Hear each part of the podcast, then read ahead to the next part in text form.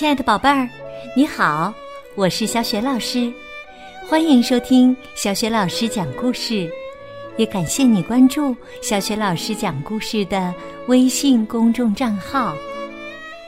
下面呢，小雪老师给你讲的绘本故事名字叫《弗洛格无聊了》，选自曾经荣获国际安徒生插图奖的。青蛙弗洛格的成长故事系列绘本，作者是来自荷兰的插画大师马克思·维尔修斯，译者曾琦，是湖南少年儿童出版社出版的。好了，接下来小雪老师就给你讲这个故事了。弗洛格无聊了。秋季的一天，天空灰灰的，弗洛格的心情也灰灰的。他坐在岩石上，呆呆的望着远处。他今天感觉很奇怪，他不知道该做什么。弗洛格走到小猪家，小猪你好。你跟我玩好吗？可是啊，小猪正忙着摘苹果呢。他家的苹果树上已经结满了苹果。他问弗洛格：“苹果太多了，我一个人摘不完，你能帮我吗？”好的，弗洛格说完，跳了起来，拉下一根树枝。他使的劲儿太大了，树枝“嘣”的一下弹回去，苹果重重的掉在地上。小猪不满地说：“假如你是这样帮忙的话，还不如我自己来呢。”他捡起地上的苹果，放进筐子里。小猪说。等会儿我要烤个苹果馅饼，也许你可以帮我的忙。弗洛格回答说：“我不想帮忙，今天我只想吃饼，不想帮忙烤饼。”小猪有点不高兴。那就随你的便吧。他把筐子搬起来，说了句。待会儿见，弗洛格。就进了屋。弗洛格低着头继续往前走，不知不觉来到了小鸭家。小鸭站在窗前，正要开始粉刷墙壁。他高兴的叫道：“你好，弗洛格，来帮我选一下颜色吧。”我正在为选哪一种颜色而发愁呢。弗洛格说：“对不起，我可能帮不了你。”小鸭觉得很奇怪，嘴里嘀咕着：“我以为你会愿意帮忙呢。”弗洛格忙解释说：“我是很喜欢帮忙。”可今天不行，今天我对什么都没兴趣。哦，这样啊，我打算把每面墙都涂成不同的颜色。我要开始干活了，待会儿见，弗洛格。小鸭说完，就回到屋里忙了起来。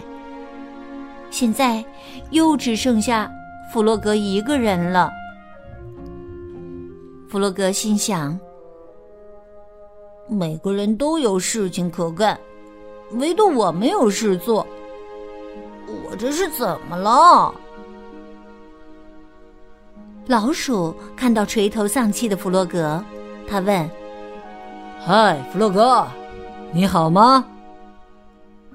弗洛格抱怨说：“一点儿也不好，真无聊，我无事可做。”老鼠说：“可是，假如你真的很想做事的话，总能找得到事情做的。我正好有本很棒的书，要不你拿去看看？不，谢谢了。这会儿我既不想看书，也不想摘苹果，也不想选涂墙颜料，我什么事情都不想做。我觉得很无聊，麻烦就在这儿。弗洛格失望的大叫，他讨厌这样的自己。老鼠安慰他说：“每个人都有无聊的时候。”你得找件事情来做做，什么也别想，专心去做就可以了。你肯定不会再无聊的。哦，是这样吗？弗洛格沉思起来，找件事情做做，听起来很不错。我得砍木柴了。老鼠说着，就拿起斧头干了起来。他砍了一大堆木柴，那么多的木柴滚得到处都是。弗洛格还是没想出来该找件什么事情来做做。于是啊，他帮老鼠把木柴整整齐齐的码成一堆。老鼠背上背包。对弗洛格说：“来，我们到森林里去。森林里的味道真好闻。”弗洛格使劲儿的嗅了嗅，像是蘑菇的味道。老鼠在前面走着，走着走着，感觉好像有什么不对劲儿。他转过身，咦？弗洛格不见了，他上哪儿去了？老鼠着急的大喊道：“弗洛格，你在哪儿啊？”“我在这儿，这儿有好多蘑菇。”从森林另一边传来弗洛格的声音。老鼠跑过去一看，见弗洛格怀里堆满了蘑菇。弗洛格兴奋地说。我们可以采些蘑菇拿来做汤。你眼睛可真尖呐！老鼠一边说一边打开他的背包，把蘑菇放进我包里来吧。我们回家了，我也饿了。老鼠把火升起来了，弗洛格搅拌着锅里的汤，香气直往他脸上冲。嗯，我不觉得无聊了。弗洛格自言自语地说：“现在我的肚子也饿了。”这时啊，小鸭和小猪朝森林里走来。小猪说：“我刚才对弗洛格不太友好。”小鸭也有些后悔。我的态度也不太好，我一心想着快点开始粉刷墙壁，于是我就这么让他在门外站着。没过多久，他们在老鼠的帐篷外看到了弗洛格。小猪说：“弗洛格你好，我们可找到你了，我们都开始担心你了呢。”我给你带了个礼物，也许你收到礼物，心里会觉得好受一点。弗洛格解释道：“刚才我是觉得无聊了，呵 呵现在好了，我不觉得无聊了。看我炖的汤。”小猪说：“哦，好香啊！”弗洛格。你再搅拌一下那汤好吗？老鼠提醒道：“要小心点哦，汤很烫。”弗洛格说：“好的。”老鼠向小猪和小鸭发出邀请：“你们跟我们一块儿吃晚餐吧。汤里有弗洛格刚采的新鲜蘑菇呢。弗洛格开心地说：“而且我们还有饭后甜点，嘿嘿，它就在那个盒子里。”大家都猜到了吧？饭后甜点肯定是小猪烤的苹果馅饼啊！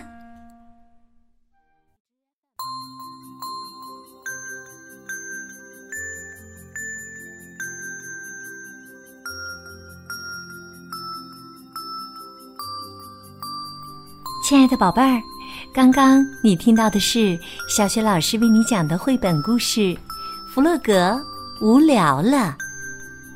宝贝儿，我们在生活中啊，有的时候会觉得无聊，不知道该干什么，心情呢也会随着变得低落了。这个时候啊，我们需要静下心来思考，找到一件能让自己神情专注的事情。比如认真的画一幅画，专注的看一本书，或者帮助爸爸妈妈做一件家务事等等。你在专注做事情的过程当中，就不会觉得无聊了，心情也会变得好起来。你会发现呀，生活中到处充满了乐趣，就像故事当中的弗洛格一样。宝贝儿，你还记得？